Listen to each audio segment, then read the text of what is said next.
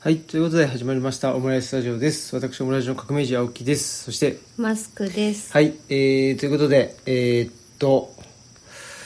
今日も元気にですね、やっていこうと。あ、っお、ってことはてことは 疲れて疲れてると。ねえ、まあちょっと、最近比較的元気だったんですけどね。まあ体をいちょっといじ今回はいじめ 出してはい、あの、いじめ出して、いじめ出して体をいじめ出したと。はいねえちょっともうそういうことであのまあ早速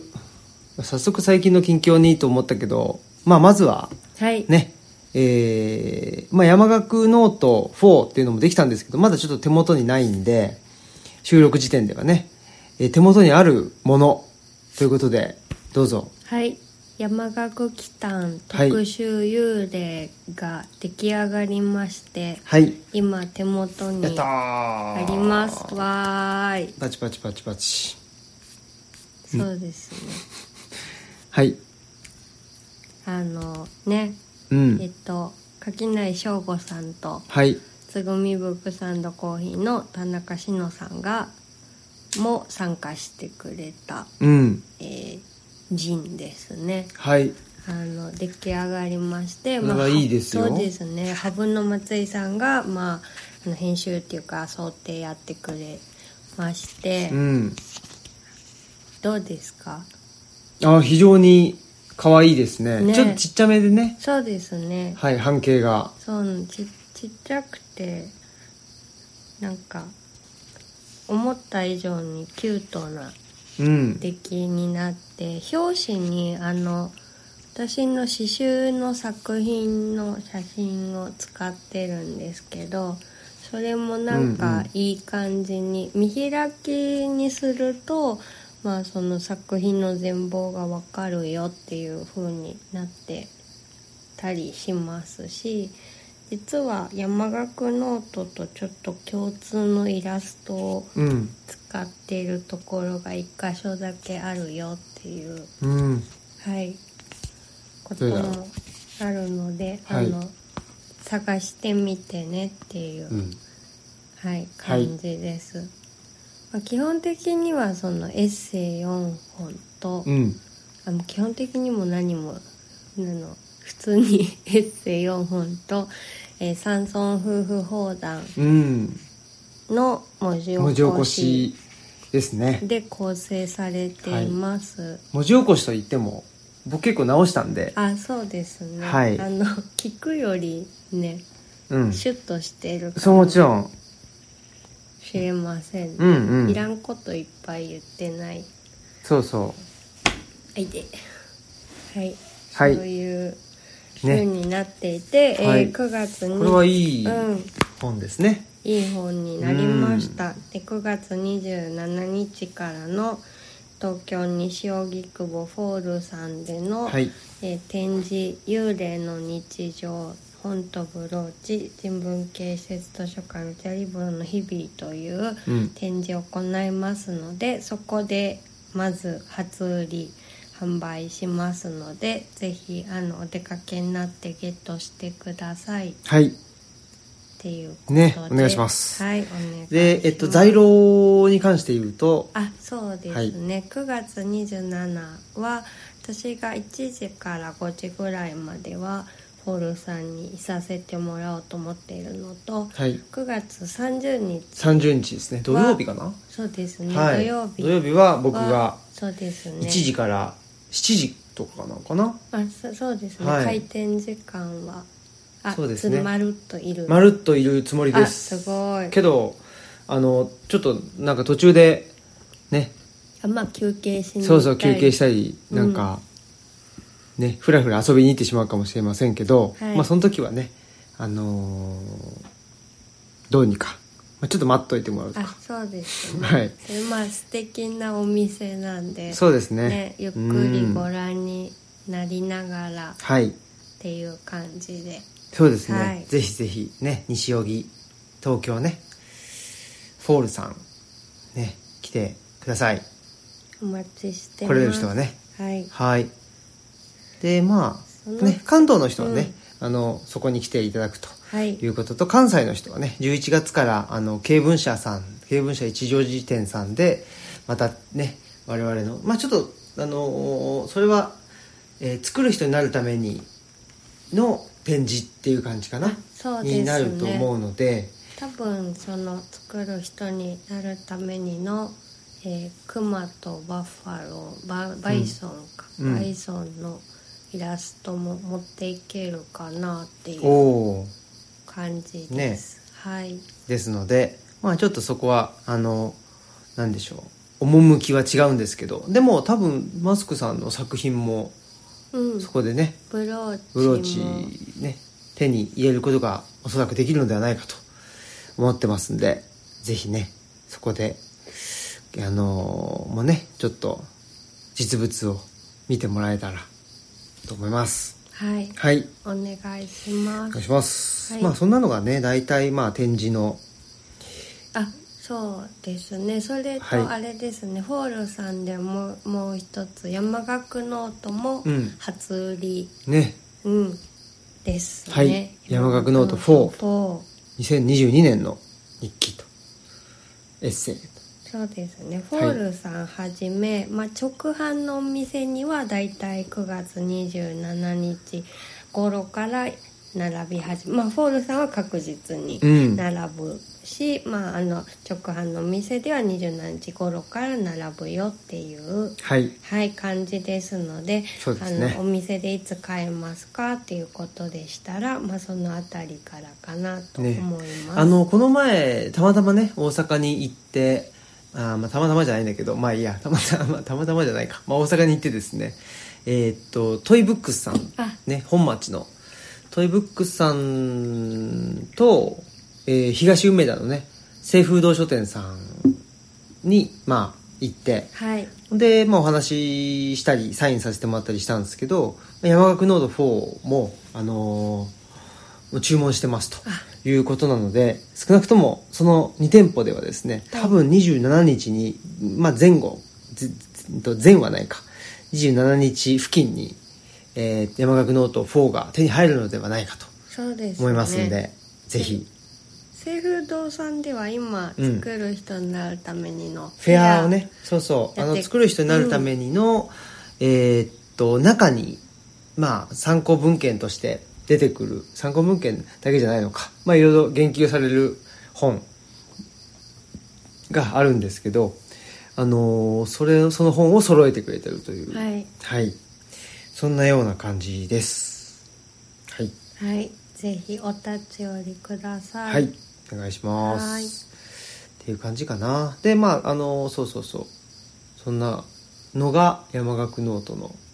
話と。そうですね山岳ノートも楽しみですねねまだちょっと羽生さんには届いてこれからうちに届くっていう、えっていうね。はいところですそうですえー、ね。早く、早くというか、まあ我々も何書いたか忘れちゃったからね。ちょっともう一回、あの、ペラペラと見てみたいなという気はしてます。はいはい。そんなことですかね、大体は。うんほんで、ちょ、急ぎなんですけど、あの、これが配信されてる日の夕方はい6時から、僕はあの、早稲田みどりさんと、ああそっかはいえっ、と恒例のですね、はい3回目かなとかになるのかなクロスポッドキャストそうそうそう、ですねクロスポットさんっていう、あれはどこ吉野町いや大淀大淀かこれ何度かやった なんか、境目よね。まあそうですねで、僕ね、これ言っちゃ、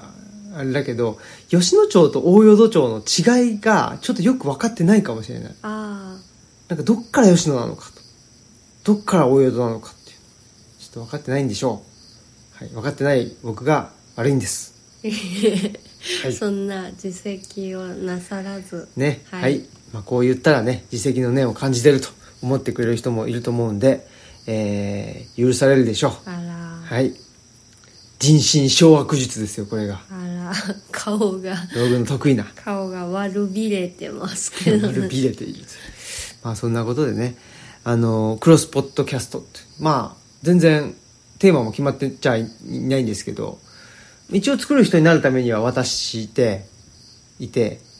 まあ、読んでくれてるのか読んでくれてないのかちょっとあれですけどねわかんないですけどまあまあなんかね2人ともわーってしゃしゃべるんで、まあ、ほっといてもねあの1時間半ぐらいは経っちゃうかなというふうには思ってますけどえーっと6時からかな6時半からかなちょっとまあでもアーカイブも残るんでね、はいい、いんですけどあのなんかクロスポットさんっていうあそうそうだ大淀のあの美味しいカフェはいがあってそこの一角がラジオブースみたいになっててそこから配信するっていうでそれはフェイスブックあそのアーカイブはフェイスブックに上がるのでで多分前回も前々回も上がってんじゃないかなあとうん、ね思いますと思いますね多分、うんはいそんなことで、えー気になる方はねまた見てみてくださいっていうのがねこの20日にありますんで、えーお話ししていきたいと思いますはいはい。そんで、あとは、何かな。まあ、その週のですね、22日に、あの、生きるためのファンタジーの会の収録がありますんで、はいその次の、来週、というか、この配信の次の週はね、えっ、と、生きるためのファンタジーの会を配信できたらなと思ってます。はいそんなこととかですね。はい。で、はいまあ、あの、近況としましてはですね、えーっと、まあ、あ、京都に行ったりしてました、そういえば。あの、おもたかさんとね、えーっと、放火ブックスさんっていう、はいあのーなんか、建築系の、系というか、建築の、あの、フリーの編集をされている方が、うんあのーご自宅であ本屋さんを営んでいて、そうなんですね、ご自宅なんです食住一致っていうう、んそんで鴻島さんともともと知り合いだったみたいあでそうなんだ、うそんでねすごかったですよまああのなんだっけえー、市場かな地下鉄市場はいの駅からちょっと歩くんですけど住宅街の方に行くんだけどで行ってほんであここだっていうんで入ってってそしたらね入る直前に数字があったんですよ人とね一人ね、はい、おあの客さん出てそうきそたんですうねそう男性と、うん、ほんで、はい、パッて入ったらお店に。そしたら、あ、今の方がちょうど作る人になるためにを買われてきましたって言うんで、もうね、急いでも一旦出て、ね、とありがとうございますということでね、はいはい、お礼することができました。すごいですねね本当にびっくりっていう感じで。ほんで、まあ、すごく、すごいたくさんね、あの、放課ブックスさん作る人になるためにを仕入れてくれてるんで、ぜひ、皆さんもね、まあちょっと今日、まあもうちょっと涼しくなったらね、京都をブラブラするのもいいと思いますので、ぜひ調べて行ってみてください。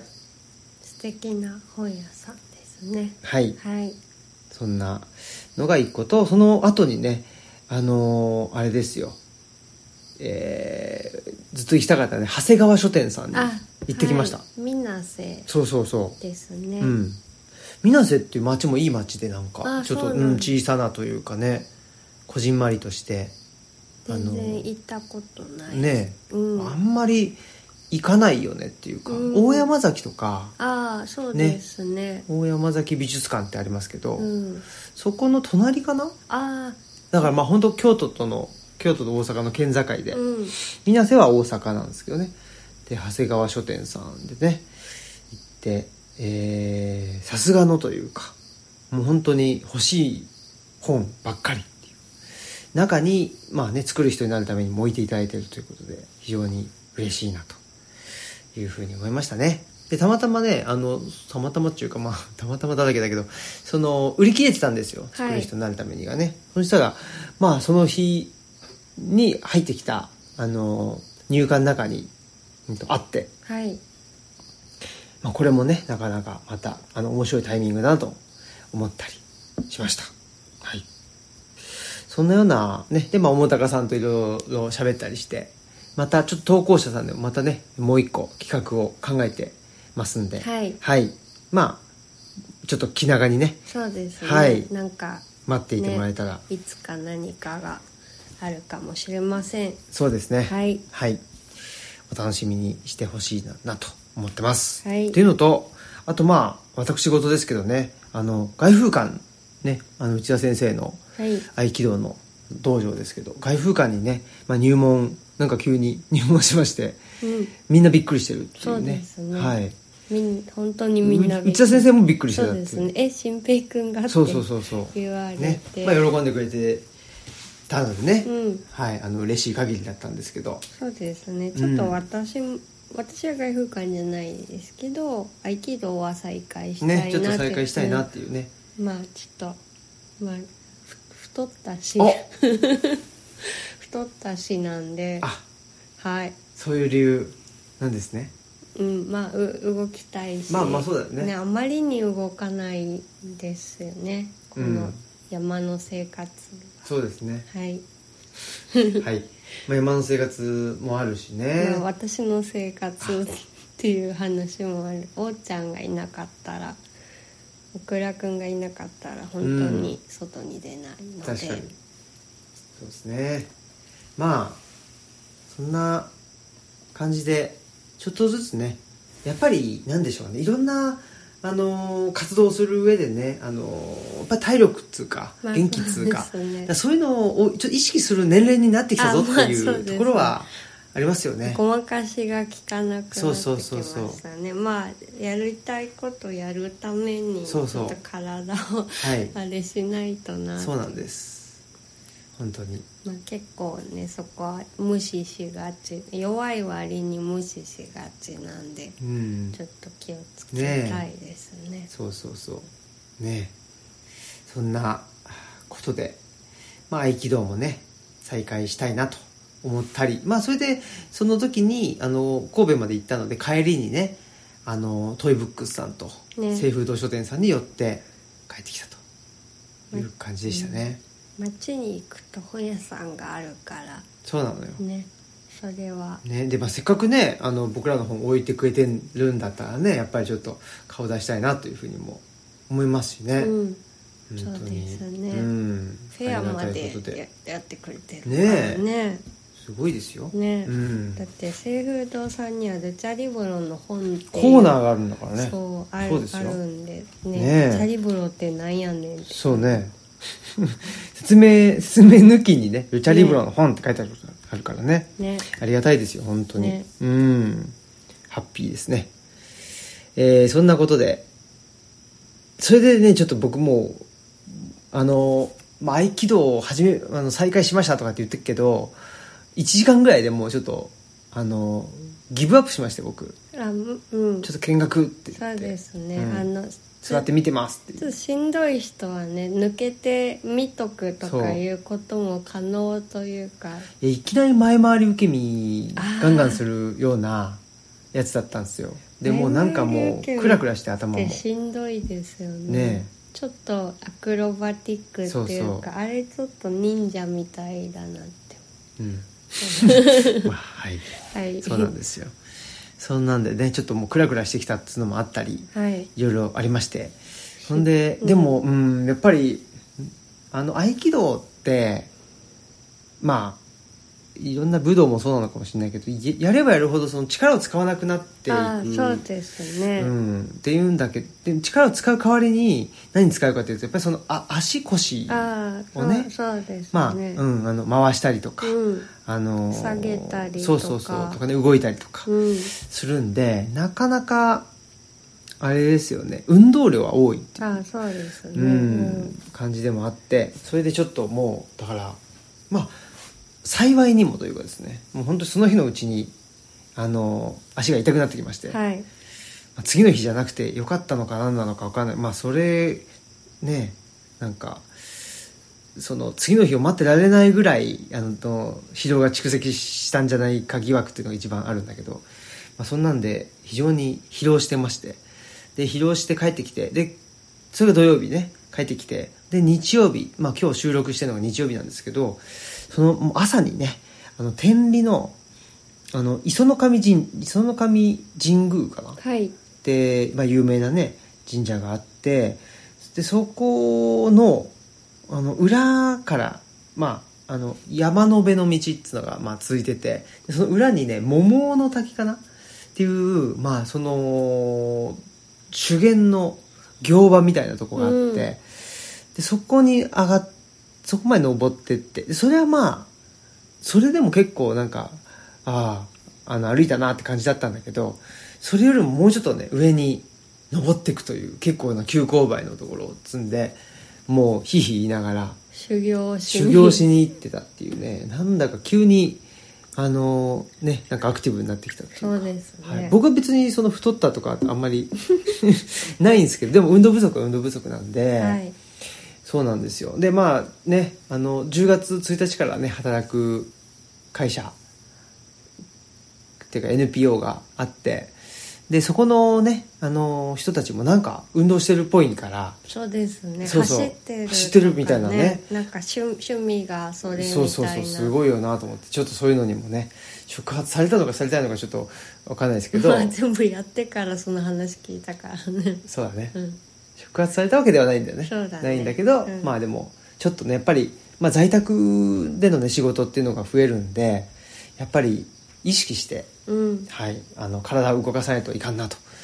いうことでですね、まあ、あとはちょっとちょっとだけ暑さが和らいだかなっていうのもあるんでそうですねまだちょっとやれるかなっていうそう気持ちにね夏湯じゃちょっともうねやりたくないっていう感じ無理っすねうんなってたんですけどはいはいまあ、そんなことで、えー疲労をしているということですねはいマスクさんどうですか最近は最近は本の遂行用原稿が来てすごいそれに集中してそうでした取り組んではいましたねまああの 送りますって言ってメモとか書いた遂行用原稿を送りますって13日に届きました、うん15日がめどにっていう 原稿だったんでちょっと間がないってい,、そううそうですね頑張りまあでも遂行用原稿だから、うんそこからまあねどどうなまあ、の初行にそう、ね行くのか、まああのまあそうだねまあちょっと並び順に関してそうだね提案をしたので、うんもうちょっと初行に行くまでに時間がかかるかもしれないんですけど、まあ、今はちょっとそんなようなことになんか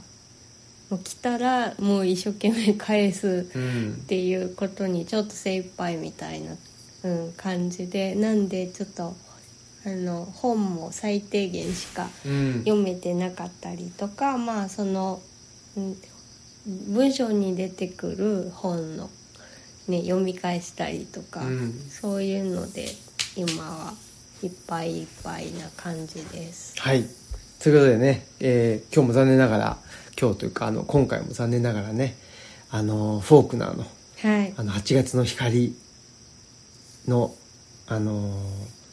進捗報告会は、そうですね、はい、今回もちょっとないとそうですね、はいちょっとハイタワーの活躍を待てっていう感 じではい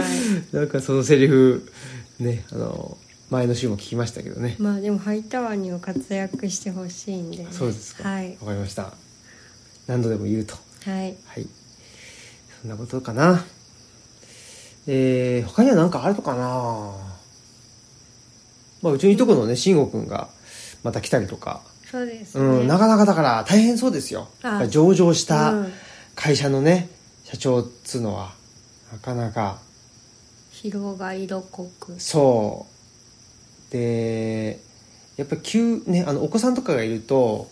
まあ、精神的にはね、あの、休まるんだろうけど、うん体力的になまあかなか回復しないっていうことで、なんかものすごい、その、体調崩してるらしくって。あそうなんだうんあのこんなになんか体調つうかねなんかその体弱かったかなみたいな風に思うぐらい崩してるっていうのがあるんでまあちょっとねあの温泉に行ったりとかして少しでも回復できるようにっていうので言ってたんですけどねなかなか、まあ、それで坂本さん家に一緒に行ってねとご飯食べさせてもらったりとか最近坂本さんと定期的によく会ってるようなそうですね気がしますね坂本さんももうずっとね日本全国飛び回ってたけどうん、ちょっとねおちょっとね休みしてるからそうそう仕事の仕方を変えてこうかという感じでまあ、村の中で、あの、やっていこうというふうに。まあ、本当同時期にね、僕もそうだし、あの、村の中で仕事したいという感じになってきてはいると。うんとこですかね。でもね今日なんか注目に値するという、はい発言というか、はいルチャリブロにいると面白い人がいっぱい来るからうん。いいわみたいな。ああ、そうですそうねね。まあ、あ今そう日かそうかもちょっと半々でカウンターというかん試小席に座ってもらったんですけど、まあなんかね面白かったといううか、、ん。面白い人がね そうですね来てくれて嬉しかったですよ。うん、はい。はいね。まあ、どんな面白い人だったのかというのをね、言うとね、ちょっとあの、個人が特定されてしまうので、あれですけど。そうですうね、ん。はまあい本当にね。まあでもそうなんですよね、なんかだからね訪ねてきてくれるからなんかあ出かけなくてもすごいうんなんか変な人がいっぱい来てくれるうんみたいなのはすごいあって、そして結果太るという。うん それすごい !3 段ぐらいの、すごいジャンプをしまいした。あやのいやか階段を、3段の段をね、すいません一気に飛び越えたと。嘘です、うんはいねまああの目の前に は某ラポッポの大好き大好きなねお芋のだこの秋っていうのもあるよねああそう芋栗南京みたいな大好きなんねえですよね大好きなやつですよね、はい、全部そう好きだし本当にね甘いものがちょっとねうんこれはねみんなに言われるけど甘いものめっちゃ好きだよねってねオムラジ聞いてる人かうらん言われる、そうなのみんなに言われてるのあいやなんかだってほらコンビニ行って甘いもの食べあてー収録とかまあねんじゃないですかでもちょっとそれはもうやっぱ良くないっていうねこれ何 何度目かのやつっていうのがあるけど幾度目か幾度目かののね最後みたそういでなす話、よやっぱりねあのーある程度ねそのだからなんていうんですかその惰性でうん惰性で食べてるね何度同じこと言ってんだってい100回ぐらい言ってるうね100回でも200回でもね言ってやりますよ言い続けますよはい、はいはとい頑張りたいうと思いんますそんなもんだよみんなだからストイックすぎるっつうのもね大変ですよなかなか、あの会食とかねうんうん、なかなかそういうのまあ別にストイックでもいいんだけど、うんストイックすぎてねなんかそのそれを人に求めちゃったりとか、あまあねねするとなかなか大変だなっていうとそころれががちょっと怖いですよね、んなんか我慢してたりしてあーそうそ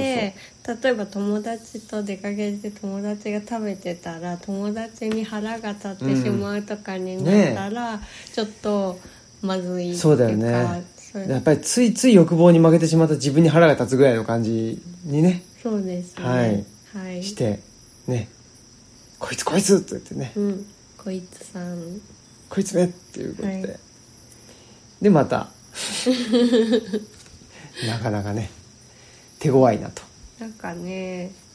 なんか集中した後にすごい甘いもの欲しくなっちゃうんだよねすごい集中してるということですねじゃあそうねですね、うんしょあの将棋の棋士とかすごい甘いものね 対局中にそのいつもねこの将棋の棋士のあの事例を持ち出してねだからいいんだっていうそことをおのっしゃ人ってたるんちではすけめどちゃくちゃ頭使ってるそうですしかも何時間にもわたってねねそれが仕事だしそうそうそう仕事だからね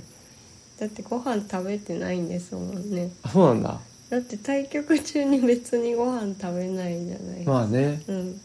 ご飯食べる人とかいないのかな腹減ったんでそうそうちょうな丼とか言ってやっとれんのでそとうかそ言っうてそうだってケーキ食べるぐらいでしょケーキ別にいいんじゃないだから食べちゃいけないってわけじゃないんでしょ食べちゃいけないっていうのは多分ないと思うんですけどねケーキ食べちゃうぐらいなんだでからも食べてる事例はちょっと知らないですねでもケケーキは食べてるんでしょうん、っうんていうだからなんかさ、ううんな丼とかさそうだねまあなんかなんかまあそのねちょっとコース料理と かだとさちょっとお前何やってんだってことになるけどいいんじゃないまあななんだろうパクって食べれるものならいいといいってこと思うんですけどどういうルールなのかわねかんないけど、ね、気になりますねそそこにルールがあるのかわかんないそけうだどねさすがにっていうことはあるんだと思うんですけどねその対局のあの映像とかまあまあねなんかうん本当に数秒とか見たことあるあるけどちゃんと見たことってないんで、うんそのケーキを食べてるのもわ見たことないしそあのでもうんあの知らないんだけどあの将棋の棋士がはい主人公の漫画って言ったら有名だからみんな知ってると思うんですけどその漫画でなんかおやつシーンがあるんですよね。うん、それを読んだってことそうああでなんかひ まあ本当に人によってケーキは静かみで食べる人うんが、あと紅茶にめちゃくちゃなんかブドウ糖とか入れてあ飲むみたいな人とか、うん、なんかそうあそうなんだと思ってーでもなんかその今日あのーそのね天理の滝に行ったんですけど、うんそれをまあなんていうのかなあのーリードしてくれる人が、はいトレイルランニングああの山の中走あるああはい、はい、それをやってる人なんですよ、うんでそうするとやっぱりああちょっと少しクラクラするなとかなんかあのという症状が出た時に、うんあのまあゼゼリー飲んだりとかちょっと塩飴舐めたりするともうみあのみるみるうちにうんやっぱり変わっていくということがやっぱりあるみたいですよ。だからほんそのアスリートになればなるほど、うんなればなるほどっつうのかななんかわかんないけどちょっとそうなんかその自分の状態にもねあの、うん敏感に自分の状態を敏感にね、あの察知しなきゃいけないしその自分のあの体の中に対する意識っていうのはやっぱり人一倍ねねあの鋭いというかね意識してると思うのでそういう意味ではその時に何を食べるとうんこれがね、あのより改善するのかとかそういうのはまあそれ自然にやってる人もいるのかもしれないけど、うん結構重要よね。そうですよね、うん、で科学的にさ、うんある程度わかるじゃないそうですそれってね山の中でね動けなくなっちゃうんったそうそうらそうそうそう本当に大事ですそもんうそねうそうそうそうなんですよ命に関わねるえうんだしねその騎士だったら結果に関わるそうですよだしね、うんっていうことですよね マスクさんの場合はちょっと何に関何に関わわるるのかんだろう何かかんないですかねちょっとわかんないちょっとわかんないですね はいまあでもね本当に甘いものがねあのお好きではいはいでもちょっとねやっぱりセーブしようということには、うんはいそういうあのき気構えというかあのその意識はね感じておりますはいはい。ということで、えー、何の話からこんな話になったのか、 やっぱりちょっわとから覚えてないけど、ですはい、うん。そんなことかなそうですね、うんうんはいはい。あ、まあ、本屋さんに行ったよとかってね、ことかなそうですねはい。あとね、うんえー、本当さっき終わったこととし、終わった打ち合わせがあって、あ九州ツアーですね。そうそう、えー、ちょうど去年も同じ日取りでやってんのね。あそうなんだ345でやってて11あそう月なんだうんなのでまた今年もね11月ちょっとまだまだっつうかねまあ34になるはずでえーっと福岡福岡じゃないわ、まあ、福岡県県内のあの2店舗ですねまあ夏目書店さんとミノブックスさんなんですけどえっとじゃあやっぱり夏目書店さんオンラインでみのうさんは現地ちいやちょっとそこがまだあ未定です。はいこれからちょっとね、本当に、まだまだ未定なので、あのーね、また、あのー情報発信はしようと思います。けど、大体、まあ、その時期に、あの、九州に行くよとはいいうことは、あの、決まってますんで、ねぜひ、あのお休みね開けといてーそうそうそう、ください3連休かな。そうです、ね、 3、4、5、11月のね、うん3、4、5と3連休ですんで、ぜひね、遊びに来てもらえたら嬉しいですね。はいはい。そんなことで、他には何かありますかえっ、とあお知らせも含めてお知らせだったら、えっと10月30日31日月火ですね月火だよね月火に、えー本について語り合う夕べあはいはいえー、とアイユル・ロッチさんリーベ東吉野さんと一緒に、まあ、1泊2泊でゆったり楽しめる読書会をやってるんですけれども、えーそれをまた10月にちょっと夏暑すぎるしあの、うんねロッチよもかったよねやんなくてそううん本当にロッチもリーベも忙しいから夏はっていうことで、まあ、再開するんですけども、ね、今回はあの前回ロッチが、ね、あうのん宿泊場所だったんですけど、今回リーベ東吉野さんが宿泊先です。はいであのぜひお申し込みくださいあの今回も参加可能人数6名までで最低最高人数が2名以上ということになっておりますで一応申し込み締め切り10月20日なのでお忘れなきようにで参加費はあの前回と一緒で1人1万円であの温泉代500円とあの東吉野までの交通費は別途っていう感じでまああのちょっとあの足については、うん灰原駅からの足についてはちょっとあの、まあ、できたらバスに乗ってあのルチャリブロまでたどり着いてもらえたらと思うんですけど難しいっていう方はあの申し込みの時にご相談くださればっていう、はいはい、ことになってます。詳しいスケジュールは SNS 等であのご確認ください。で、今回の課題図書は、えー、新平さんの手作りのアジール土着の地が生まれるところ、えー、そ評文社の本、えー今回増刷した、やったーはい、本なんで増刷記念ということにもなるかなと思います。で嬉しいっすあねのリピート参加の方も大歓迎ですのであのもしまた来たいなって思われた方がいたらぜひあの遠慮なくご参加くださいはいはいよろしくお願いしますお願いしそうでますすねはい眠いすんごい眠いちょっとこれはもしよければはいマスクさんえ 一人会っていうちょっと僕寝ようかなあじゃあもうここまでであいそうでいすんかじゃないはいですかであじゃあちょっとね最近読んだ本の話の話をあちょっとちょっとちょしてくださいよちょっと待ってちょっと待ってそうい言わうせてくださいよそういう時はこれですよ最近読んだ本の話の話の話の話の話の話の話の話の話の話はい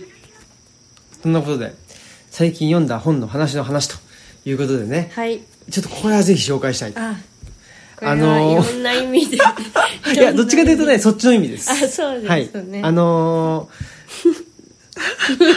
これなこれちょっとまあオムラジリスナーだけにとどめてほしい あ、そうですね。ちょっとまだちょわっとからないっていうわからないんで、あの、よった話としてそうそうそうそう聞いて、ちちょっとょっと聞いてよっていう話。ちょっとね正直言うとっていうかあのーなんて言ったらいいのかなまあ検本をいただきましてねあ、そうですね。はいあ、まあ、いつもいただくんですよあそうだそういう意味では検本に 2, 冊いただいたのを読んだんですよあ、そうですちょっと持ってねくる。はーい。ちょっと待ってくださいよえー、と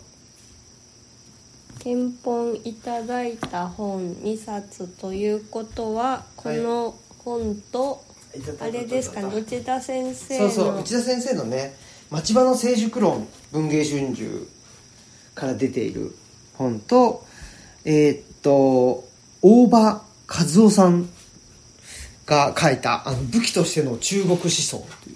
というこれ東洋経済新報社ね、武器としてのシリーズそうなんですかまあまあこれは町場のシリーズあそとうですね武器としてのシリーズっていうこれシリーズものだったりするまあ内田先生町場のなんちゃらっつうのはもうねあの出版社あをそうですねまたいでもう内田先生のなんかいろんな話というのがそうそう町場の千葉のっていうね、ことであのーなんすかシリーズ化されてるということで、まあ、この2冊をねちょっと読んだよということではあってですね、まあ、まずはこの「町場の成熟論」からですと、やっぱりすごくいやそうだよなって思うのはやっぱりそのなんていうのかなあの、まあ、楽しそうなというかなそういう大人がいないよねっていううん少ないくなっちゃったよねうんうんっていう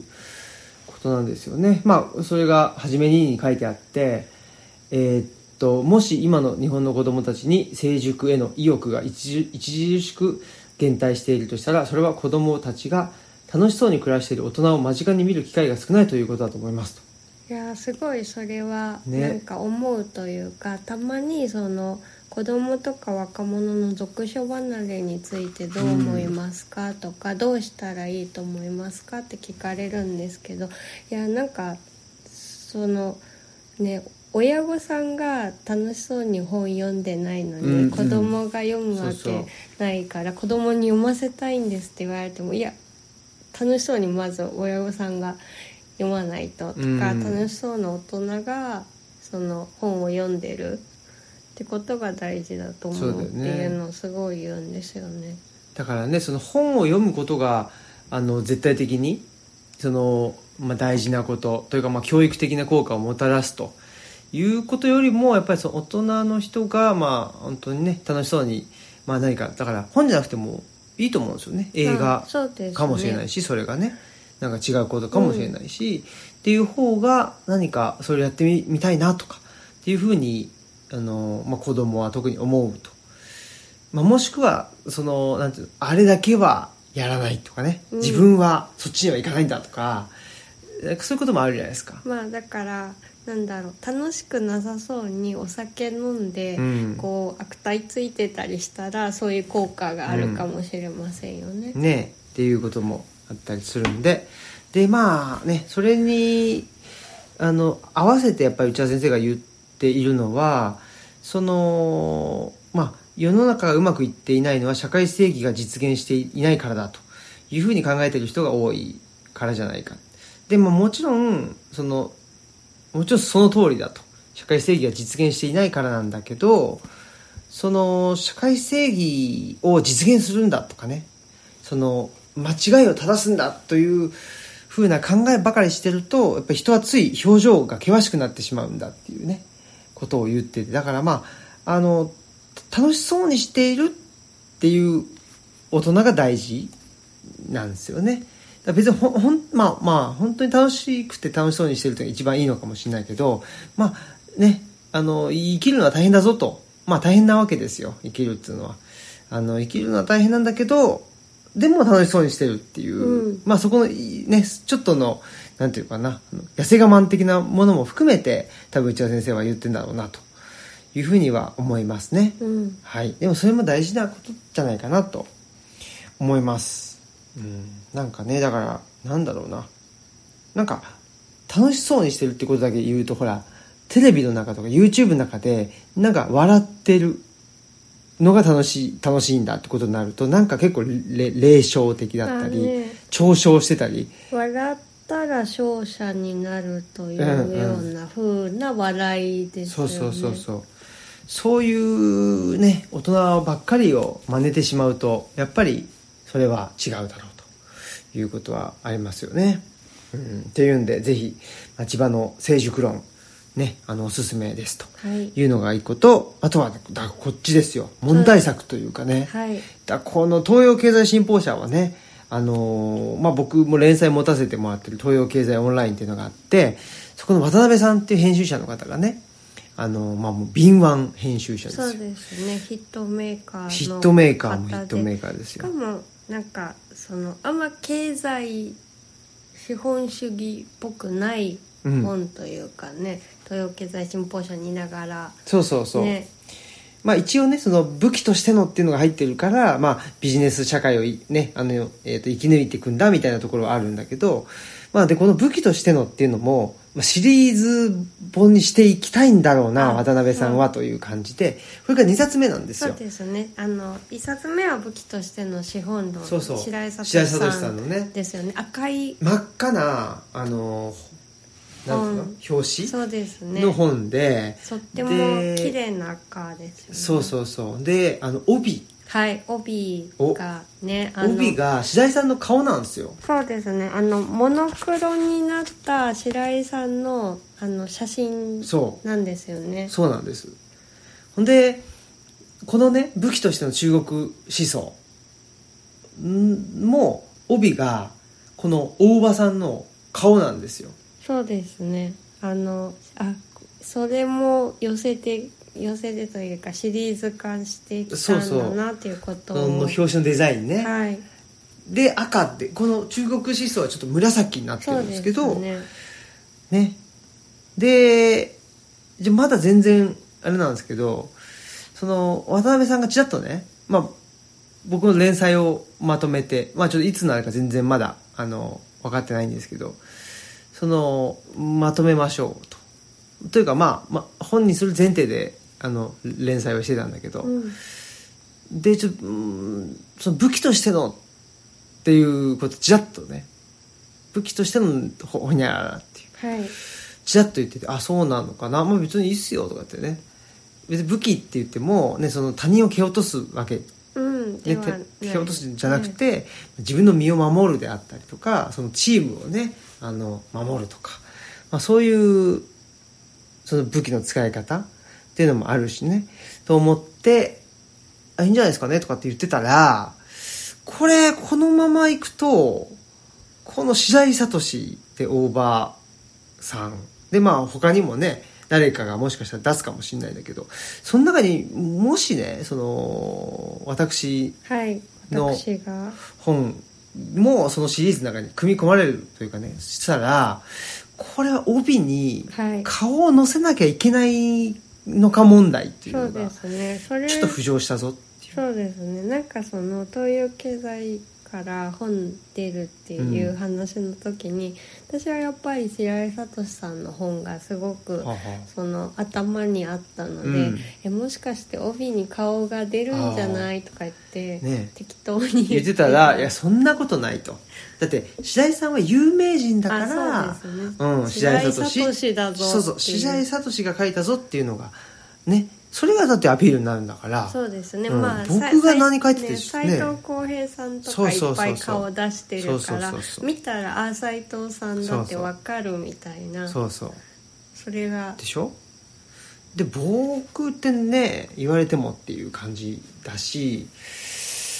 と思ってたんですよそれで大場さんって、まあ、これ、まあ、失礼な言い方かもしれないけどそんなにメディアに、まあ、僕も知らない人なのかなもしかしたらめちゃくちゃねテレビに出ておられる方なのかもしれないんだけどちょっとねあそんなに有名人かなっていう今回まあ初めて本をね、あの知ったっていう感じだったからでもこの路線できっと行く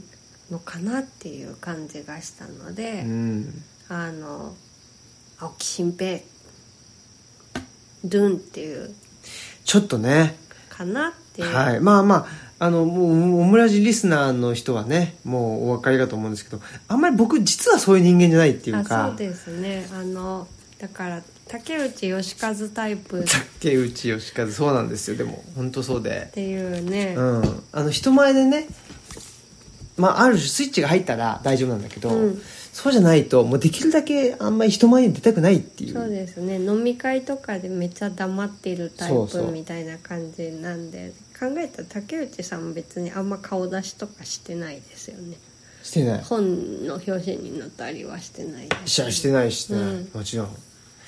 ねえっていうことでちょっとどうなるのかとはいこの武器としての問題というのもですね、まあ、問題というか、はい、ちょっとなあどどうなることやらなっていうところは思ったりねはいしてたよという まあそれ全然あの本のあの内容の話じゃないんですけど、まあ、ちょっとね中国思想に関してはちょっともうちょっともう一回二回ぐらい読みたいなと思います。あはいうん、でも良かったですね、うん作ってもらってねねえうんさすが渡辺さんですねこういういい本をねたくさん作るということではいはいなんだ私あの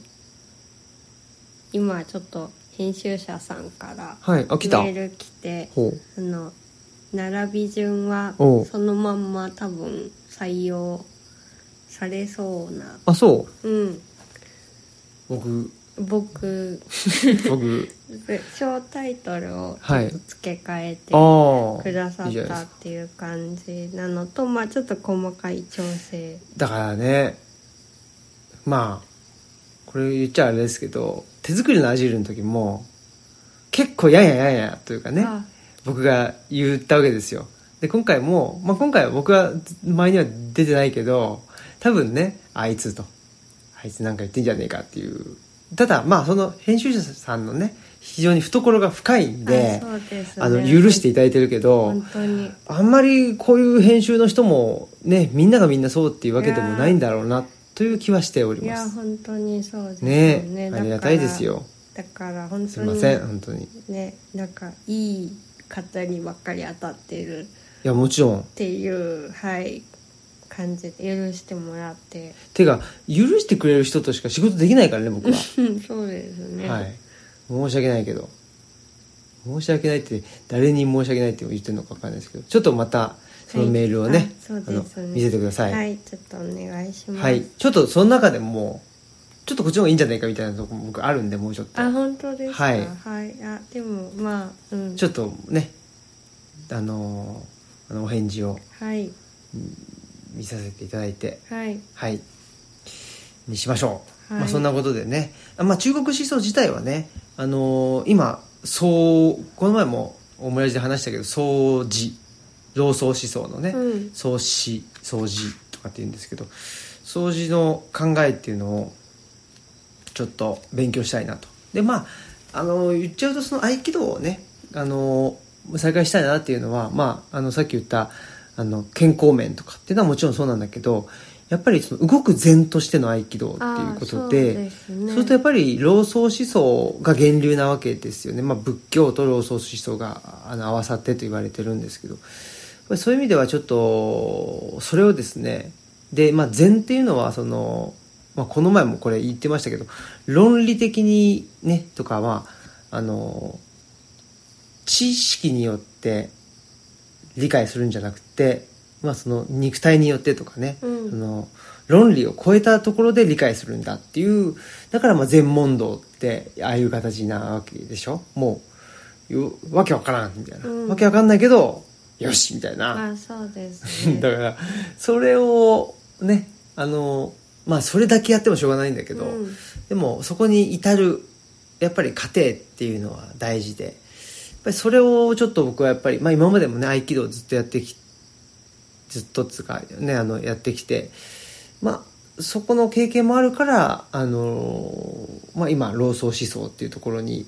をあの意識できてるしっていうとこですね。でまああの日本人っつうのかななんかそのまあ日本人にとって例えば鈴木大拙であったり西田喜太郎であったりっていうのは、まあ、禅の世界えーを、まあ、紹介したりとか研究したりした人としてすごく有名なわけですけど、まあ、当たり前かもしれないけど中国思想っていうのはその老僧思想なんてねもう紀元前何百年とかっていう、ものすごいもう2000年ぐらい、まあ、2000年まではいかないのかな1700800年とかじゃないかなそれぐらい前の話うんなわけですよね。でそれがまあちょあの単線的に、えー日本に、ねあのまあ、仏教と結びついて禅として伝わったっていうわけじゃなく、まあ、まあそういうそういうラインもあるんだけど他のラインもあるっていうね例えば朱子学であったり、ね、朱子学が、まあ、江戸時代の,、ね、あの日本に入ってとかっていうのもあるし、まあ、その朱子学はその孔子とかの方のとラインだだからそっちも入ってるわけですよね。だからまあやっぱり中国思想をあの体系的に学びたいなというふうに思っていたちょうどその時はい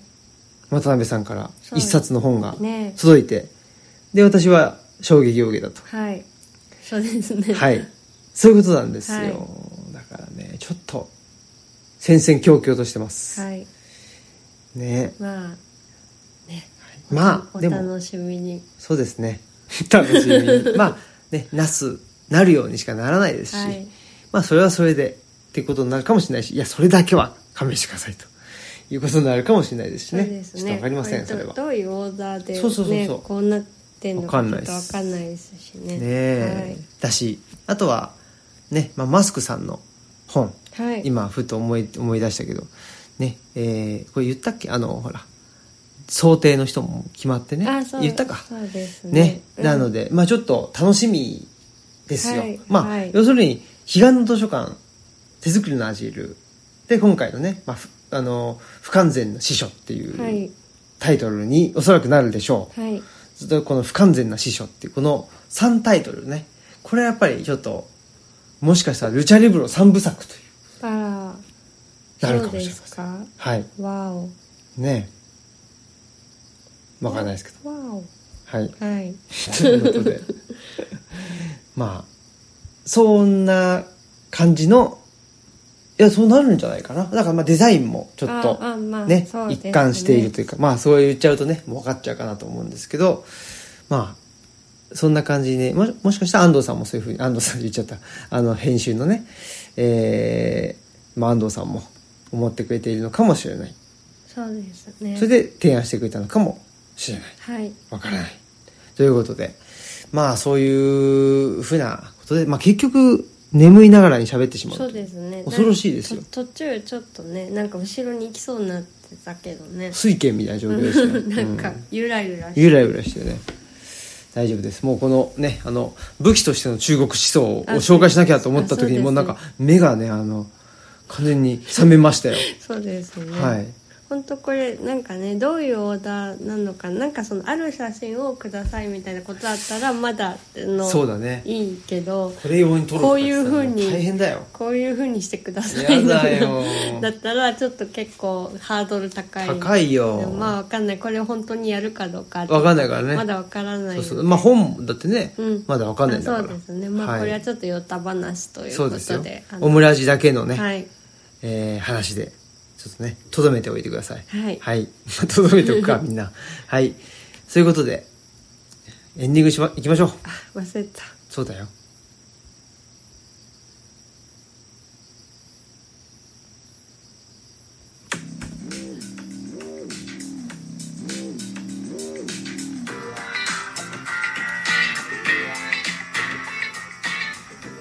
はいはいそういうことでいやーもう眠いはいから寝ますけどね終わったら、そうですねはい、今週はこれ1本なんですよ多分山村夫婦砲弾あなんか珍しい珍しいっていうかちょっとそうそう最近ねたくさんたくさん供給がうん供給がというか旬って感じですよねなんか別に、つあの録音しようと思って録音してるわけじゃないんだけど、うん、あまあ喋りたいことがそうなんですよ喋りたい人がいたりそうそうそうそう喋りたいことがあったりっていうことこうなってしまうとう、いうんことなんで、ま白岩さんとねあうん小島さんとねそうそうあれもああ聞いてくれただって一緒に車で一緒に聞かせてもらったじゃないですあか聞いてくれたか聞いてくれる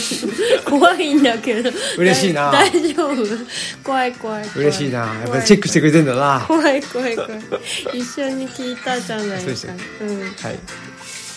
あ面白かったなんかやっぱでもほら分析されるの好きじゃさないれでるのす好かきだよねあれはもう小島さんも好きだよねあね好き、うんだからかるよ二人とも嬉しそうな、うんいやあんなねプロの人にねあまあそうそう、んだって文学者だからねそうですよにね、うあのー批評っつうか、ね贅沢な話ですよん青木新平はこうだうん大島祐介はこうだね、気づいててないと思いますけどとか、ねいや嬉しいよね勝手に言いますよ勝手に言いますけどねいやー、ね贅沢ですよ、ねありがたい本当に嬉しいねあれははあねはすごあいねこんなことはないですよねねえ、うんこんな嬉しいことはないとあでも私フォークなら読み終わったらねちょっと白岩さん白岩さんフォークナーのこと書いてたりするのかなと思ってちょっと白岩さんの方も読み返したくんなっていて、お話聞いてたらなおさらその気持ちがね高まってきましシた、ャウト・アンダーソンとねやっぱ同じ、そうですうねん、系譜というか、うん